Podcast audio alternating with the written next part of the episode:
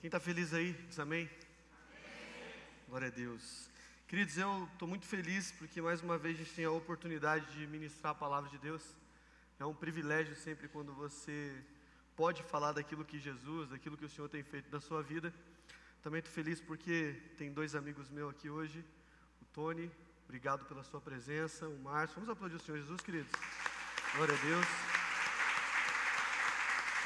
Obrigado pela presença de vocês. Tem mais alguém que nos visita hoje?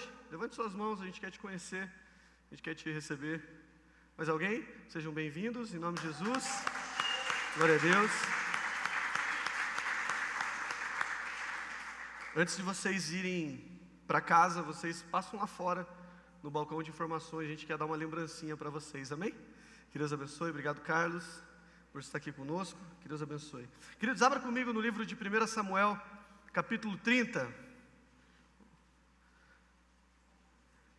A gente fica naquela, né? Põe jaqueta, tira jaqueta, põe jaqueta, tira jaqueta. Hora calor, hora frio. É, no banco da frente, para quem é nosso visitante, no banco da frente aí tem um formulário, você pode preencher ele e depois trocar por uma lembrancinha lá fora. 1 Samuel capítulo 30, o, o, versículo que eu quero ler já é o primeiro. Amém?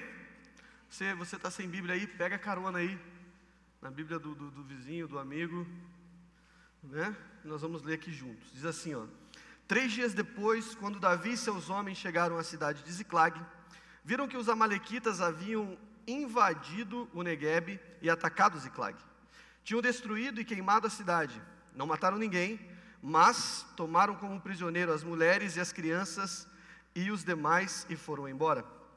Quando Davi e seus homens viram a cidade queimada e se deram conta de que havia acontecido com as suas mulheres e seus filhos e filhas, lamentaram e choraram em alta voz até não aguentar mais. Algumas versões diz até não ter mais força. É, lamentaram e choraram em alta voz até não aguentar mais. Versículo 5. As duas esposas de Davi, Aionã de Jezreel e Abigail, a viúva de Nabal do Carmelo, estavam entre as que foram, os que foram capturados. Davi ficou muito aflito pelos homens que estavam amargurados por terem perdido seus filhos e filhas e começaram a falar em apedrejá-lo. Mas Davi encontrou forças no Senhor, o seu Deus, e então disse ao sacerdote Abiatar: Traga-me o colete sacerdotal. E Abiatar, filho de Aimeleque, o trouxe. Davi perguntou ao Senhor: Eu devo perseguir este bando de saqueadores? Conseguirei apanhá-los? E o Senhor respondeu: Sim, vá atrás dele certamente conseguirá é, recuperar tudo que foi tomado de você. Davi e seus 600 homens partiram e chegaram ao ribeiro de Bezor, onde ficaram alguns deles. 200 homens estavam exaustos demais para atravessar o ribeiro e Davi continuou a perseguição com 400 homens. Até aqui. Senhor, obrigado. Obrigado por essa noite. Obrigado pelo privilégio que nós temos de ouvir a tua palavra. Privilégio, Pai, de poder é, entoar canções de adoração tão maravilhosas como essa que nós louvemos nessa noite. Fala com cada um de nós, fala no íntimo do nosso coração, Deus, em nome de Jesus. Amém. Amém, queridos? O nome dessa palavra, não desista da sua família. Eu acho impressionante é, o contexto histórico que está acontecendo aqui. A Bíblia diz que Davi, ele era um homem de guerra, amém? Isso é claro para todos nós. A Bíblia diz que um rei filisteu, ele dá Ziclag para Davi, para Davi morar com os seus 400 homens, os 400 valentes de Davi. Nessa altura, Davi já está com 600 valentes, o exército de Davi estava crescendo. Davi, um guerreiro muito temido, junto com os seus 600 valentes, onde Davi e esses homens estavam, certamente havia ali vitória, era um exército temido por todos. E a Bíblia diz que essa batalha que está acontecendo antes do capítulo 30 é uma batalha do exército filisteu contra o exército de Israel. O rei filisteu convoca Davi para lutar do seu lado, só que os príncipes filisteus começam a orientar o rei da seguinte forma: não é bom ter Davi nessa guerra. Por quê? É a primeira vez que Davi vai lutar contra Israel. Pode ser que no meio da batalha Davi se volte contra nós e aí vai ficar ruim para nós. Então o que você tem que fazer, rei? Dispensa Davi né, pega Davi e manda Davi embora. Então Davi agora ele chega para lutar na guerra e o rei filisteu fala assim: Davi, obrigado. Você pode voltar para sua casa, nós não vamos precisar dos seus serviços hoje. E a Bíblia diz que Davi, então, ele começa a andar rumo à sua cidade, chamada Ziclag. A Bíblia diz que fazia três dias que ele tinha partido, e eu quero que você imagine comigo a cena, eu gosto disso. Né? É, a Bíblia diz que Davi está voltando de, de uma guerra, de uma batalha. Embora eles não tenham precisado lutar na guerra, tinham enfrentado algumas batalhas. Então eu, eu imagino assim um povo voltando para casa feliz, né? Quem sabe ali os soldados é, entoando canções, feliz, porque estavam voltando para casa, iam ver a sua família. É, quem sabe alguns feridos, né, sendo carregados naquelas macas que eles tinham da época. Outros, quem sabe, em animais. Eu já acho que quem sabe uns sem braço, outros sem pernas, mas vivos e felizes porque estavam voltando para casa. Isso é uma é algo que eu imagino, tá? Não está descrito dessa forma. Mas eu imagino eles festejando, se alegrando, e quem sabe ali um fazendo brincadeira com o outro, e, e de repente alguém fala assim: puxa, aquela fumaça não é da nossa cidade? Aquela, aquele lugar que está pegando fogo, por acaso não é a nossa cidade? Eu imagino assim o cenário mudando, aquele cenário de alegria, mudando já para um cenário de desespero de tristeza, né? aquela notícia ruim que às vezes a gente recebe, e quem sabe ali a perna já amolecendo, alguns perdendo o chão, e todos começando a correr desesperadamente até a sua cidade. E a Bíblia diz que quando eles chegaram lá, os amalequitas tinham invadido o sul da cidade e tinham destruído toda a cidade. Toda a cidade. Tinham levado todos os homens prisioneiros, é, todas as mulheres prisioneiras. A Bíblia diz que eles não tinham matado ninguém, mas tinham levado todos os prisioneiros.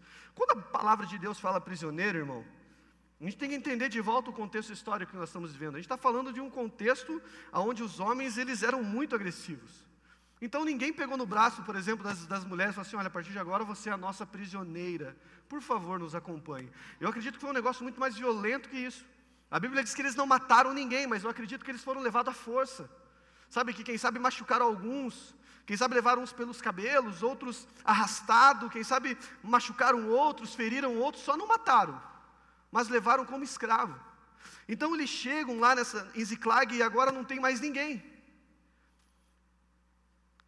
Não tem mais ninguém. Tá todo, imagina aqui o desespero você chegar, quem sabe, na sua casa e você vê tudo em ruínas, e você não vê os seus filhos, não vê os seus irmãos, não vê a sua esposa, não vê as pessoas que você ama. Imagine o desespero que você ficaria. Esse é o cenário do momento. Esses homens chegam à porta das suas casas e o que eles vêem agora é uma casa que pegou fogo e que as pessoas que são mais importantes para eles não estão lá dentro. Então, a gente é especialista em fazer o que aconteceu aqui agora. A Bíblia diz que todos eles lamentaram e choraram até não ter mais forças, lamentaram em alta voz, e depois que eles fizeram isso, eles acharam alguém para colocar a culpa. Quem que eles colocaram a culpa? No rei Davi. A Bíblia diz que esses homens, eles morriam por Davi. Eles lutavam por Davi, né, eles entregavam as suas vidas por Davi, eles lutavam de manhã até de noite.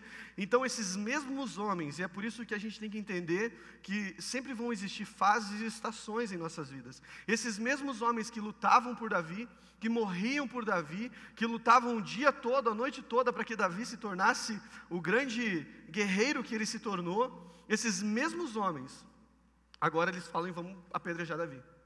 Por quê? Porque Davi levou todo o exército. Na cabeça deles assim, puxa, por que, que Davi não foi só com a metade do povo? Né? Metade de nós estaríamos aqui, nós tínhamos defendido a nossa família, nós tínhamos defendido a, a, a nossa cidade, isso não teria acontecido, a culpa é de Davi, vamos apedrejar Davi.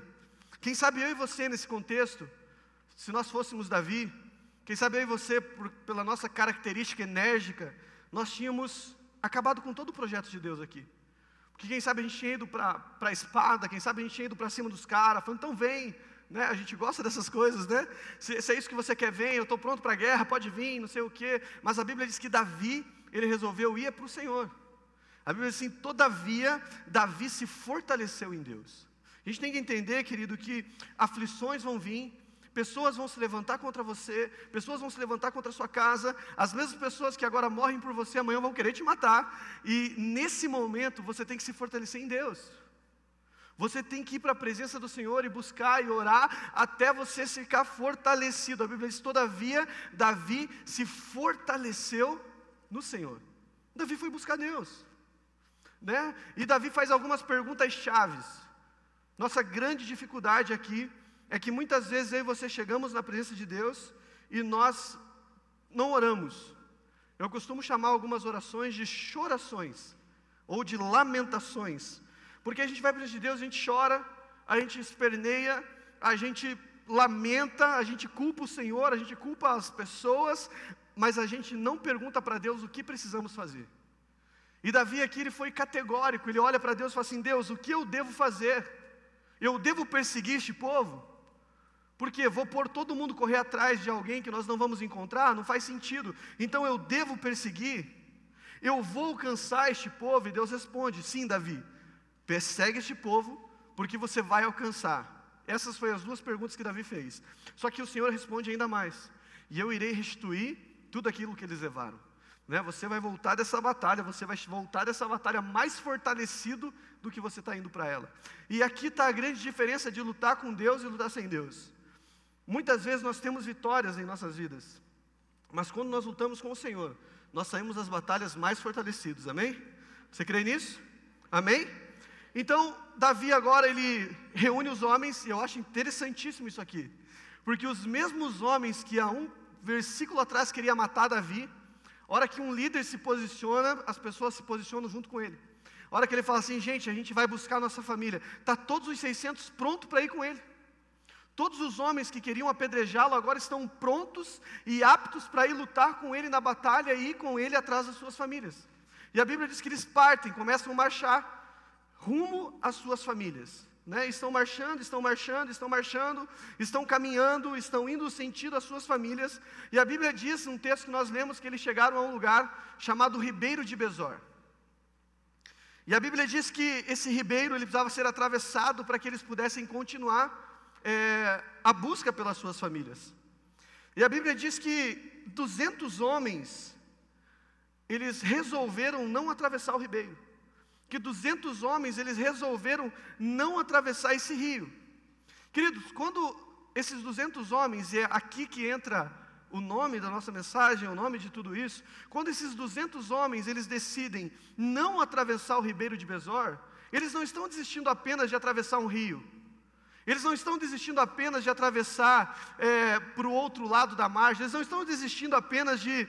É, a Bíblia diz que eles estavam exaustos, cansados e por isso não atravessaram, mas eles não estão apenas desistindo de atravessar, eles estão desistindo da sua família. Porque do outro lado está a sua família, do outro lado está a, as suas esposas, os seus filhos, mas quando eles decidem não atravessar, eles não estão apenas falando assim, puxa, a gente não vai atravessar porque está cansado demais. Eles estão abrindo mão daquilo que é o mais importante para eles, que é as suas esposas, os seus filhos, a sua casa.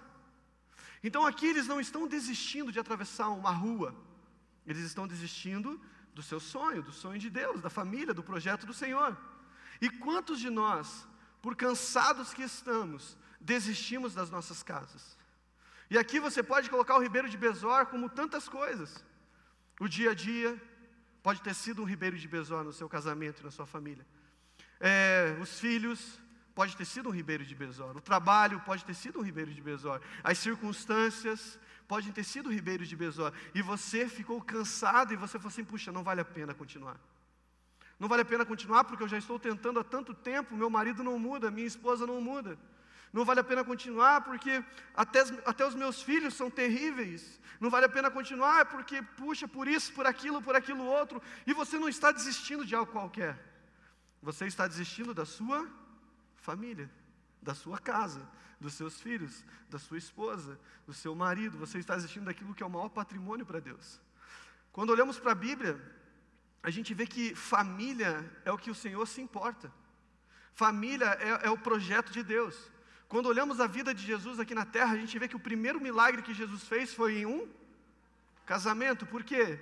Porque é o Senhor olhando para nós, dizendo assim: família é prioridade para mim. Casamento é prioridade para mim. E casamentos, querido, famílias, precisam de milagres, sim ou não? Todo dia. ou você acha que é fácil aguentar você, irmão? Olha aí para dentro de você aí. Então, para sua esposa ficar com você, ela precisa viver milagres. Para o seu marido ficar com você, irmão, precisa, ele precisa ser um homem de Deus, um homem de oração, porque nós somos pessoas difíceis. Essa semana eu postei uma figurinha no meu status que dizia: assim: você que me acha fera, é porque você não me conhece ainda. Né? Espera para você ver, eu vou te decepcionar. Né? Alguns viram, outros não. Né? Mas é, a, a, realidade é que uma, uma, hora ou outra nós vamos decepcionar alguém e, e vamos ser decepcionados. Iremos ser decepcionados. Mas esse dia a dia, ele não nos dá o direito de desistir. Porque quando olhamos para o Senhor Jesus, Ele não desistiu de nós. Ele não desistiu de nós, mesmo nós sendo como nós somos. Olha um pouquinho para a sua vida e vê se você já deu trabalho para Deus. Alguns mais que outros, né? Mas quando você olha para a sua vida, a gente vê que a gente já deu muito trabalho, mas mesmo assim o Senhor não desistiu de nós. Já pensou se o Senhor, em determinados momentos nossas vidas, olhasse para nós e falasse assim: Eu estou cansado demais do Marcos já, vou desistir dele. Eu estou cansado demais já do, do, do, do, trabalho que o Marcos me dá, da, da, dos questionamentos do Marcos, então eu vou desistir dele. Querido, não desiste daquilo que Deus tem para a sua vida, não desiste de família, não desiste. Você precisa lutar, você precisa insistir, você precisa investir, você precisa entender que se você não atravessar, você não está desistindo de ir a uma partida de futebol, você não está desistindo de ir a um trabalho, você está desistindo daquilo que é o maior patrimônio que Deus podia ter te dado: seus filhos, a sua casa, a sua família. Então você não pode desistir, você não tem esse direito, amém? Amém? Porque Deus não desistiu de nós. Sabe, Ziklag, na minha opinião, é uma cidade de, muito, muito, de muitos contextos, de muitas faces. Porque a gente vê esses homens em Ziklag às vezes festejando, mas agora a gente viu eles chorando, e agora a gente está vendo alguns desistindo, ficando à beira do caminho. Mas eu louvo a Deus porque existem homens que não desistem, existem mulheres de Deus que não desistem, amém? E se você está aqui nessa noite é porque você não desistiu. Quem sabe você só não sabe como continuar atravessando essas dificuldades, mas você não desistiu ainda. Quem sabe dentro de você você possa até pensar, puxa, eu desisti, mas o fato de você estar aqui, de Deus ter te trazido aqui, é porque você não desistiu. Você só não sabe como continuar, como fazer.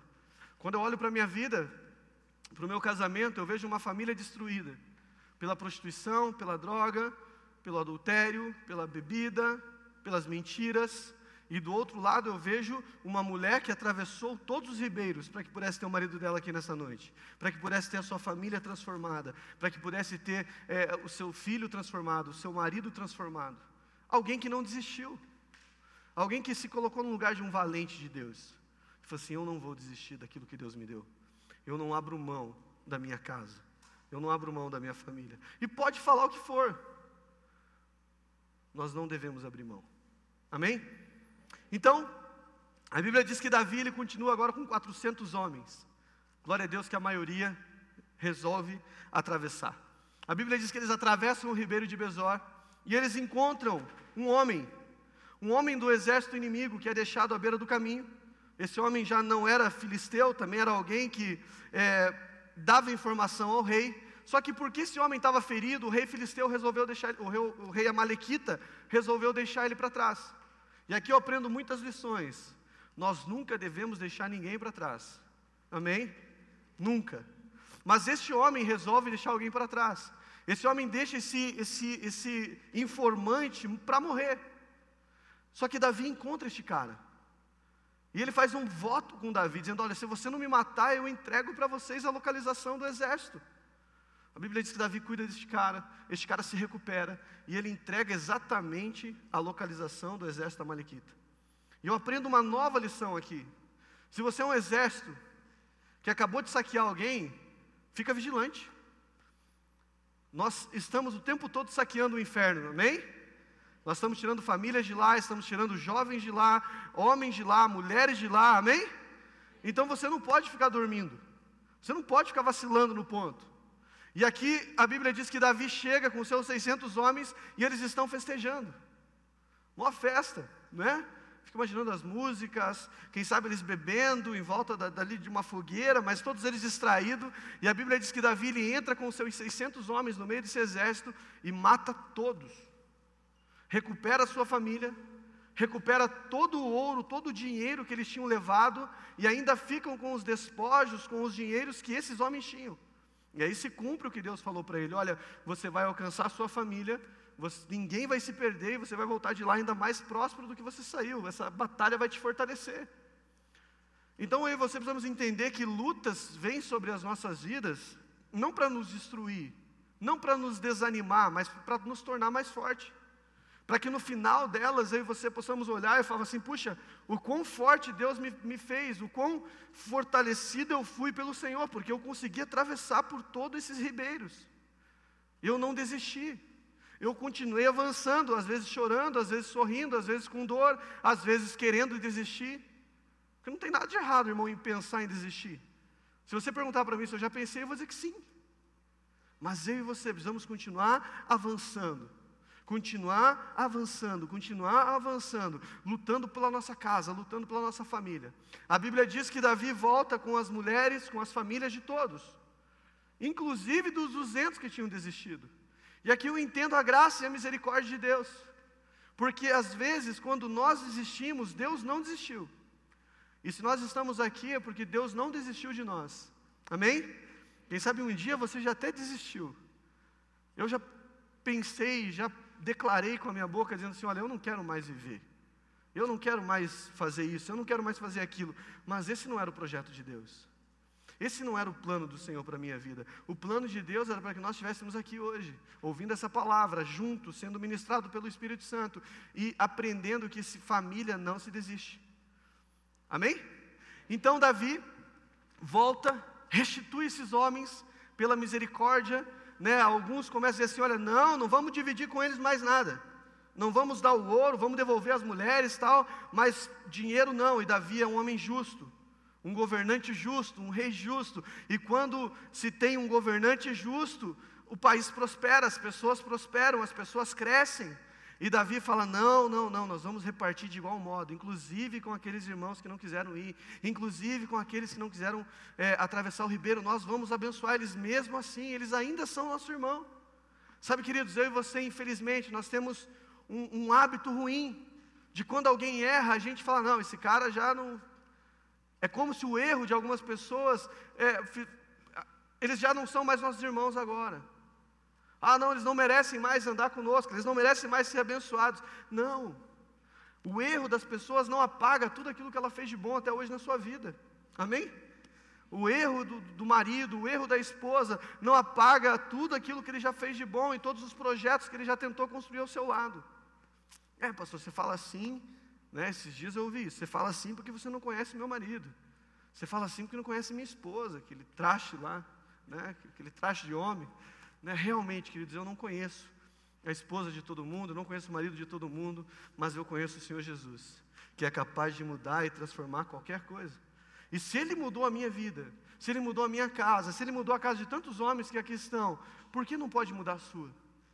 Por que não pode transformar?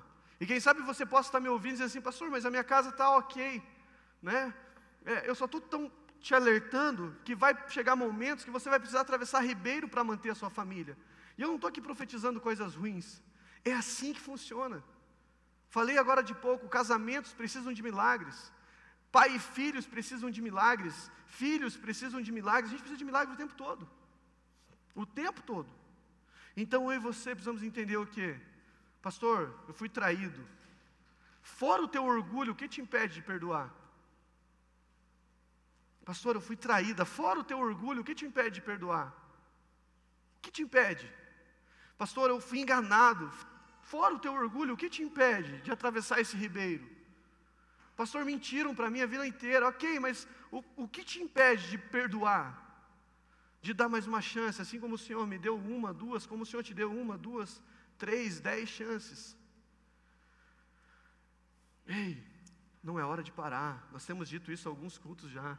É hora de continuar avançando, é hora de entrar rio adentro, é hora de ir para águas profundas, é hora de mergulhar.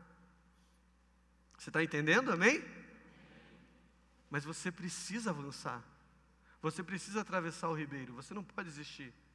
Em dias que nós vivemos, que ligamos o nosso televisor e a gente vê a mídia atacando as famílias, a, infor, a, informação chegando de forma muito rápida e muito violenta na mão das nossas crianças, dos nossos filhos. Você precisa blindar eles. Você precisa proteger eles. Uma família sem a, a figura masculina foge do, do, plano e do projeto de Deus. Uma, uma família sem a figura feminina foge do plano e do projeto de Deus. O pai tem que estar lá, a mãe tem que estar lá, os filhos têm que estar lá. Amém? E você não deve desistir. As circunstâncias não podem te parar. Nunca. A circunstância não pode te parar, amém? Nunca, por mais difícil que seja. Por mais que você olhe e fale, agora não dá mais, vou desistir. Não dá mais, vou desistir. Quando olhamos para a vida de Jó, e vocês estão cansados de ouvir esse exemplo, mas Jó está lá, fétido, podre. A esposa de Jó olha para ele e fala assim: Ei, cara, o que está faltando acontecer para você? Para você amaldiçoar o Senhor e, e morrer logo? Olha para a tua vida. Olha para você, você está aí um caco de homem fedido, fétido, você está aí sujo, você está se coçando com telhas, nós perdemos tudo, e mesmo assim você está com essa conversa de adorar o Senhor. Eu acho que no final ela disse: Vai te lascar. Acho que ela falou para ele. E ele olhou para ela e falou assim: Você é maluca. Você não entendeu ainda que é um ribeiro que nós precisamos atravessar. Você não entendeu ainda que o mesmo Deus que nos deu aquelas coisas resolveu tirar, mas Ele vai restituir. Jó diz assim: Eu sei que o meu redentor vive, eu sei quem é o Senhor na minha vida, eu sei que Ele vai fazer. O nosso grande problema, às vezes, é não saber quem é Deus em nossas vidas, quem nós somos para o Senhor. Você já fez essa pergunta para você? Quem você é para Deus? Qual o seu nível de importância para Deus? Faz essa pergunta. Pensa qual é o seu nível de importância para o Senhor, e você vai ver que você é mais que importante para Deus, que você é uma pedra preciosa, que você é filho de Deus, que Deus resolveu entregar Jesus por te amar, por me amar. Então, quando nós começamos a entender quem nós somos para Deus e o que a nossa família representa para Ele, não há ribeiro que nós não atravessemos, não há dificuldade que nós não vamos vencer, mas tem que ser juntos. Amém? Tem que ser juntos. Pastor, mas eu quero desistir. Ok, eu também já quis. Minha esposa já quis. Já contei isso para vocês, vou contar de novo. Esses dias atrás eu, eu perguntei para minha esposa, agora, depois de tudo bem, depois de tudo restaurado, eu perguntei para ela assim: amor, você nunca pensou em se separar de mim? Tudo que eu fiz de errado, né, para você, né, eu te enganei, eu menti, eu adulterei, eu usei drogas, eu roubei, tudo que eu fiz, você nunca pensou em, em, em, em se separar? Ela falou assim: não. Eu falei: uau, que mulher de Deus, né? Ela falou assim: eu pensava mesmo era em matar você. Eu queria dar um fim na sua vida, porque se eu me separo, você não ia me deixar em paz, você vinha atrás de mim. Então o meu projeto era matar você. E aí eu lembrei que várias vezes eu estava dormindo, eu acordava, ela estava olhando para mim.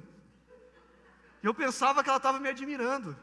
Ela estava arquitetando um plano de me exterminar da face da terra né, umas conversas assim, amor, você sabia que se pôr caco de vidro, pode caco de vidro na comida, a pessoa morre, ninguém sabe do que morreu. Eu falei, ué, mas por que, que eu quero essa informação, né? Não preciso dessa informação. E umas conversas assim. Então, por que, que eu estou contando isso? É engraçado, é, mas era real. Ela pensava não só em desistir, mas como dar um fim mesmo. É real, a gente pensa em desistir, mas a gente não pode. A gente tem que olhar e ver aquilo que Deus está vendo. A gente tem que olhar e ver aquilo que o Senhor está vendo. Lá na frente. Lá na frente. A gente tem que olhar e, e, e, declarar com as nossas bocas que, por mais que não esteja do jeito que nós queremos agora, nós vamos se fortalecer no Senhor, nós vamos se encher da presença de Deus e nós vamos avançar e vamos conseguir vencer. Amém? Você está comigo? Amém? Então não é hora de parar. Por mais que a gente queira. Ah, pastor, é muito difícil. A situação que eu estou vivendo é difícil, eu sei. Eu sei. Continua buscando. Continua orando. Continua clamando. E Deus vai te ouvir. Todas as orações que nós fazemos, o Senhor ouve. Todas elas. A Bíblia diz que Ele escuta, Ele está com os seus ouvidos inclinados para nós com as suas mãos estendidas para nós. Então Ele escuta tudo que, que falamos. O Senhor ele vê o que fazemos de bom e o que fazemos de ruim. A gente é acostumado a colocar um pavor, né? Deus viu o que você fez quando é coisa ruim. mas Deus viu que você fez coisas boas também. Deus viu que você tem buscado, Deus viu que você tem lutado, e Deus vai te dar vitória. E qual é a vitória? É você atravessar todas as dificuldades, é você re restaurar sua casa, é você restaurar sua família. E, e, e depois que tudo isso tiver feito, você volta para casa. Eu fico imaginando de novo o contexto. Eles tinham acabado de sair de Ziclag chorando, desesperado, sem esperança, sem saber. Davi tinha uma palavra de Deus, mas os homens não.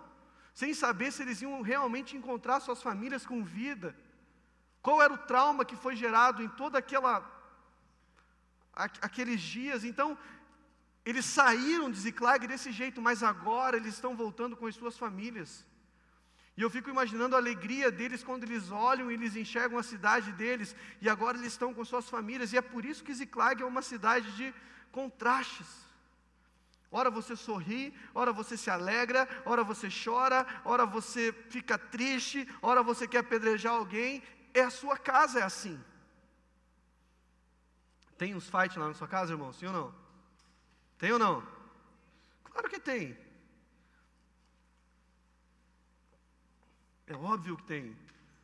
É um lugar de contraste, mas a alegria do Senhor é a nossa força, a presença dele está lá, e você está voltando para casa com a sua família restaurada. E eu fico imaginando esses homens agora festejando quando enxergam a cidade deles. Eu fico imaginando esses homens agora se alegrando, porque eles viram a cidade, eles entram em Ziclag festejando. Fico imaginando eles agora comemorando, quem sabe fazendo aquelas rodas de danças que eram habituais da época dançando, pulando, né, festejando, aqueles homens que queriam apedrejar Davi agora beijando Davi, né, nunca quis teu mal, né, nunca te critiquei, que mentira, queria até agora pouco, mas ok, né, Deus sabe o que Ele está fazendo, Deus sabe que vai restaurar, e, e Ziclag é este lugar, esse lugar é a nossa casa. Davi está em Ziclag, e chega a notícia para Davi, o rei Saul está morto. Essa batalha, a qual Davi não luta, é justamente a batalha onde o rei Saul morre.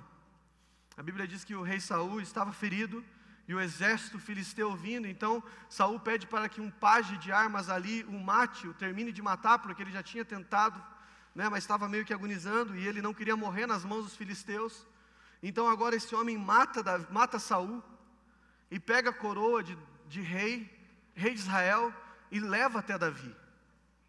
Né? A gente conhece o contexto histórico, a hora que esse homem chega lá, com a coroa do rei, ele diz assim: Olha, o rei está morto.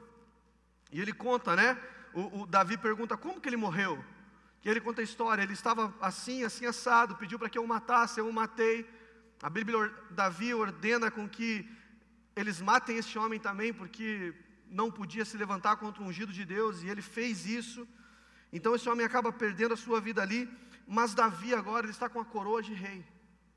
E quando nós olhamos Davi sendo coroado em Ziclag, a gente vê que Davi não foi coroado quando ele estava vencendo as batalhas, quando ele estava lá é, faz, lutando por Israel, quando ele estava é, no topo da onda, quando ele estava no seu melhor momento.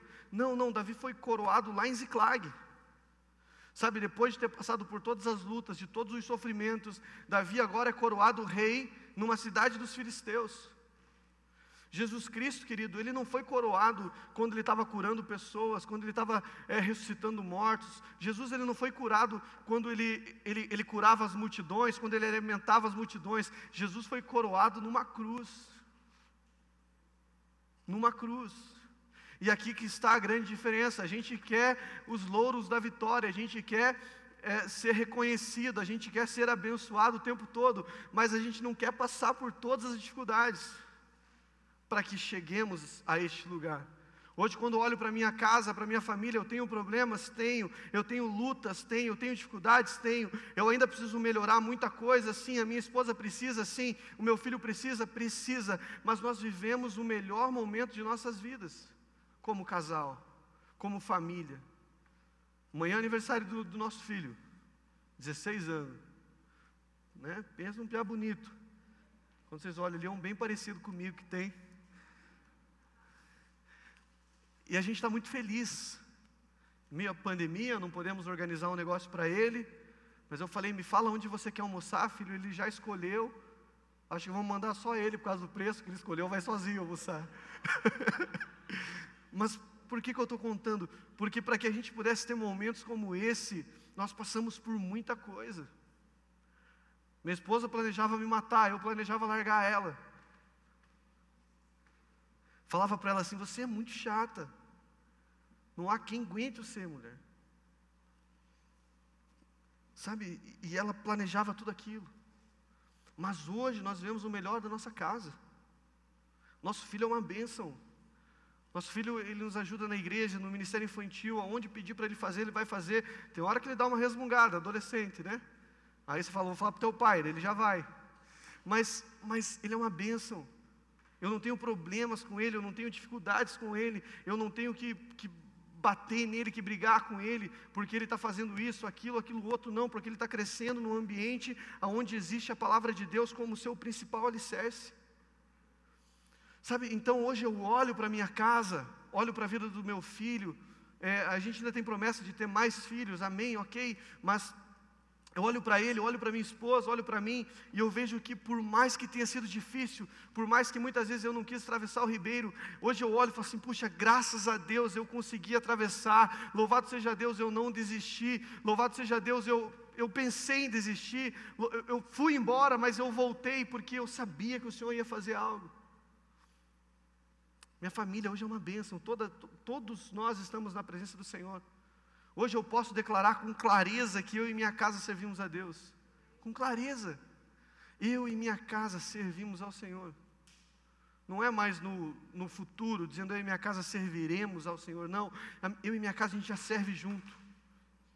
Dá a impressão que eu estou pesado, irmão, acima do peso, mas não é isso. Tá, essa parte que está ruim. Vamos pensar assim. Então, a gente não desiste mais. Então, quando se levanta algumas coisas, a gente já fica pensando o que vai acontecer depois desse levante. O que tem depois do ribeiro? Ah, é a minha vitória. Ah, é a minha vitória, então eu não posso desistir. Eu preciso ir para cima. E você pode colocar esse ribeiro com qualquer coisa na sua vida. Na promoção do trabalho que você tem lutado, mas às vezes não chega. Você vai precisar atravessar alguns ribeiros para conquistar essa promoção. Amém? Né? Dona Rosinha, posso te usar de exemplo, Dona Rosa? Vai virar técnica de segurança, é isso? Vamos aplaudir o Senhor Jesus?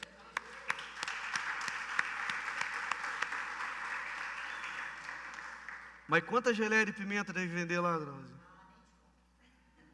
Eu comi algumas, né, irmão?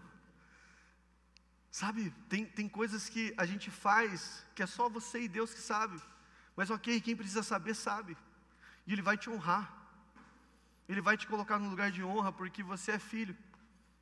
Queria chamar os, os pessoal já vindo para cá, para a gente dar aquela sensação que está acabando. E você é filho de Deus. E o que você faz pelo seu filho, querido? O que você é capaz de fazer pelo seu filho? Hum? Pega lá o seu filho, qual é o limite para você abençoar aquela criança, aquele jovem, aquele adolescente? Quantos ribeiros você atravessaria por ele? Para para pensar aí. Se você não tem filhos ainda, eu profetizo que você vai ter em nome de Jesus. Mas se você não tem ainda, para para pensar nas pessoas que você mais ama. Quantos ribeiros você atravessaria para conquistar, para ter essas pessoas do seu lado? Deus vai te honrar. Davi recebeu a coroa de rei, mas ele precisou enfrentar todas essas coisas. Jesus foi coroado numa cruz. Ele vai te honrar. Você é filho. Como filho, você tem promessas. Amém? Salmos diz assim, ó, um decreto foi liberado. Eu acho fantástico isso porque só um rei pode liberar um decreto. Ele diz assim: um decreto foi liberado. Você é o meu filho, eu te gerei. Pede-me as nações que eu te dou. Amém? O que você quer? Qual é o projeto que você tem? Coloca o Senhor neles. Coloca a sua família neles. Esses dias eu, eu conversando com um casal e ele, alguém me falou, um deles me falou assim, pastor, não dá mais porque a minha esposa não vê o que eu vejo. Eu falei, então faça ela ver. Porque às vezes nós estamos no mesmo ambiente, mas com visões diferentes. Vou te dar um exemplo. Quem mora em apartamento aí? Se você estiver no quarto andar, se você mora no primeiro andar, você tem a mesma visão do cara que está no quarto? Sim ou não? Mas o ambiente é o mesmo, o lugar é o mesmo, o endereço é o mesmo. Mas vocês estão em patamares diferentes. Então está cheio de pessoas querendo andar junto, mas um está olhando daqui de cima e outro está olhando aqui de baixo. E alguém fala assim: Você vê o que eu vejo? E essa pessoa fala: Não, eu não vejo. Ah, então a gente é incompatível. Ei, Traz essa pessoa para o mesmo lugar que Deus te colocou, faz ela enxergar o que você está vendo, faz ela ver além do ribeiro, faz ela enxergar que do lado de lá está a realização do sonho, está a realização de tudo aquilo que Deus tem para a sua vida.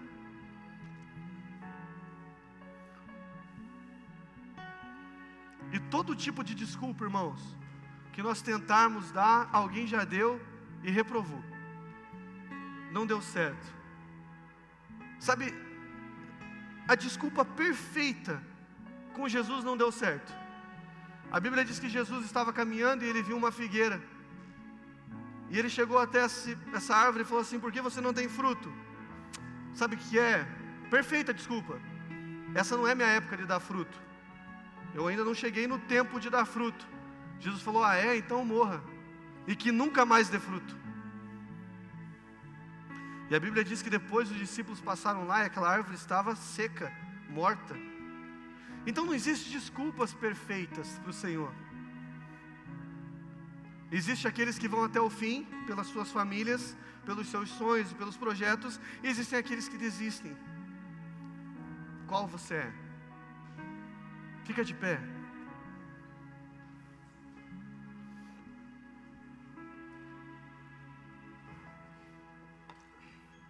Qual você é?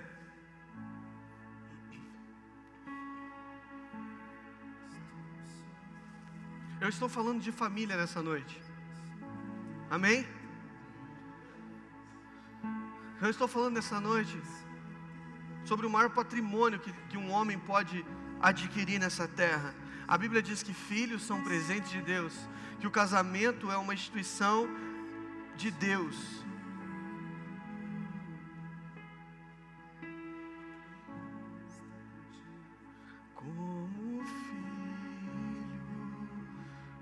Começa a orar em Deus aí, querido. Começa a ver aí qual tipo de ribeiros você precisa atravessar. Começa aí a ver que tipo de dificuldades você vai ter que vencer esse mês. Para que você possa chegar do outro lado do ribeiro e conquistar aquilo que Deus prometeu para você. coração é teu, eu quero Começa a pensar aí, irmão. Eu sou teu filho. É bom estar contigo como filho que sente a presença do Pai ao seu redor.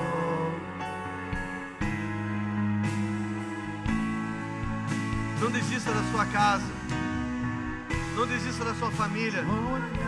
Não desista de seus amigos.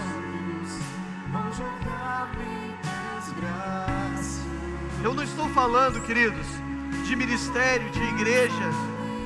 Eu estou falando de pessoas, de vidas, que você não pode desistir delas, porque o Senhor não desistiu de você.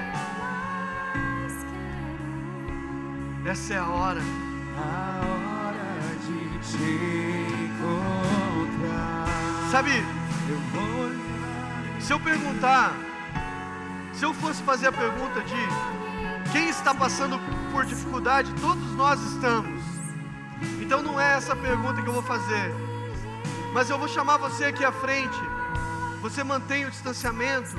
Mas você que está precisando atravessar alguns ribeiros, eu queria que você saísse do seu lugar e viesse até aqui para que nós possamos orar juntos.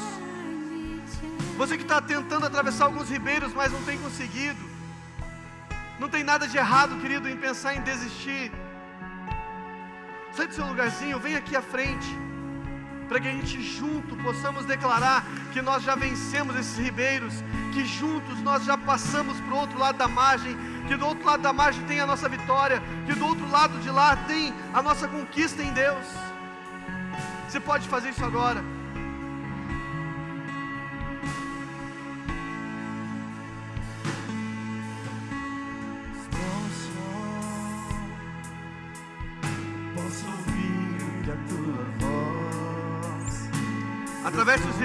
Querido, nessa noite.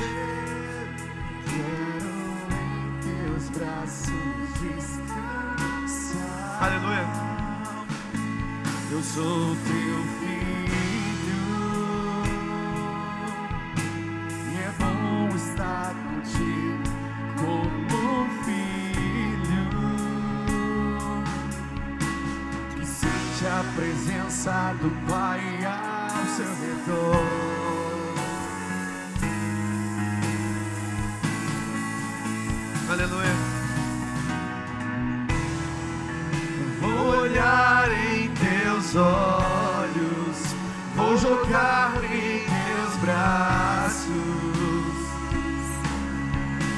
criança me gira no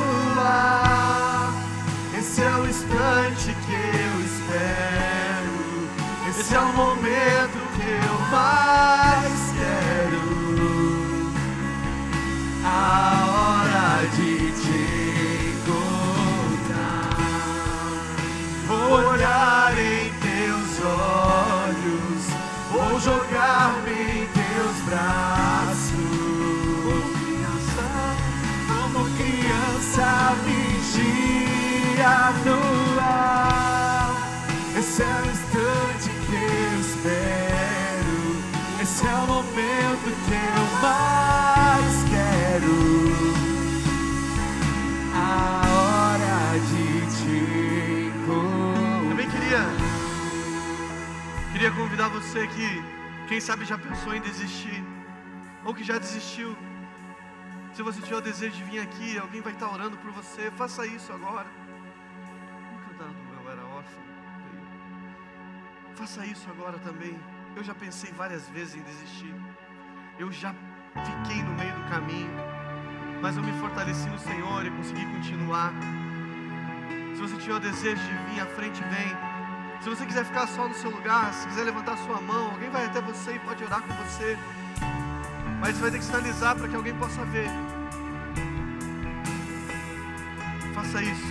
Nós vamos cantar mais essa canção.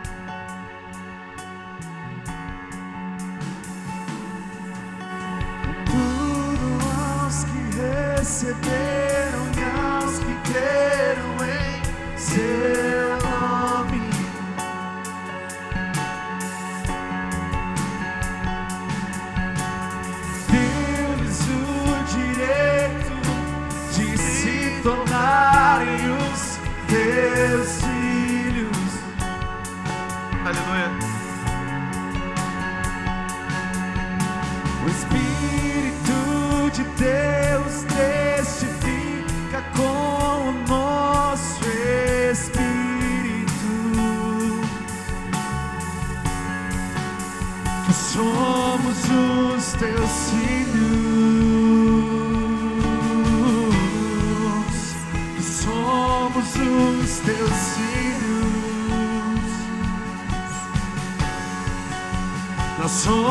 somos os teus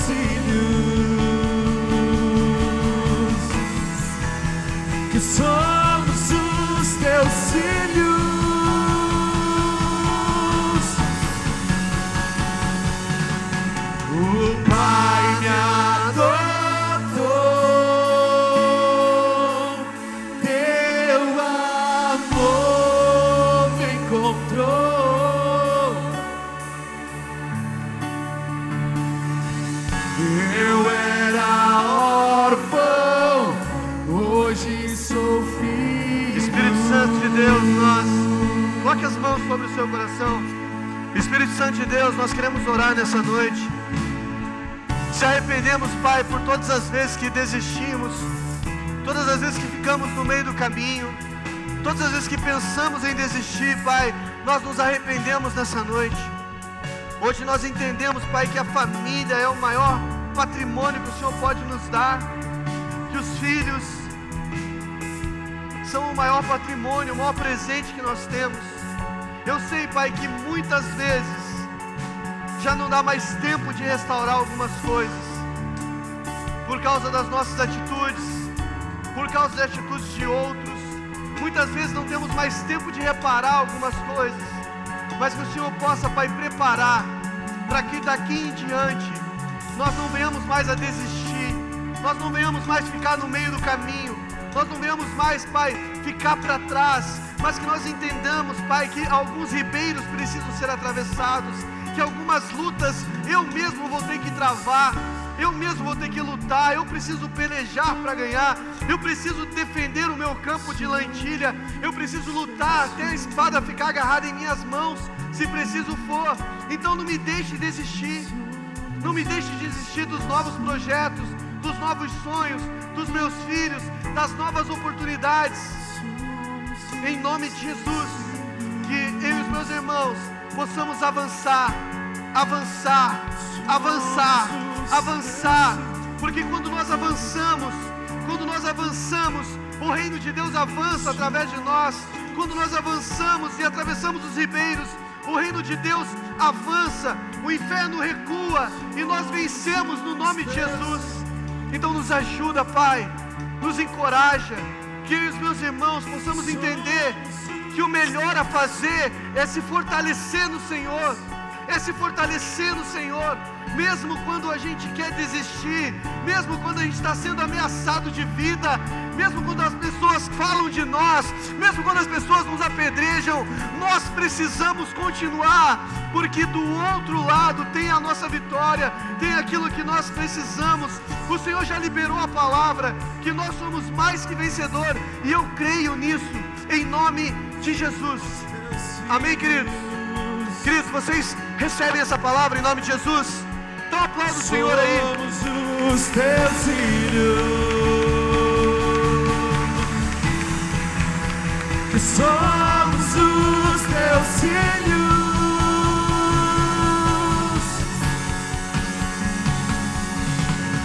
O Pai me adotou.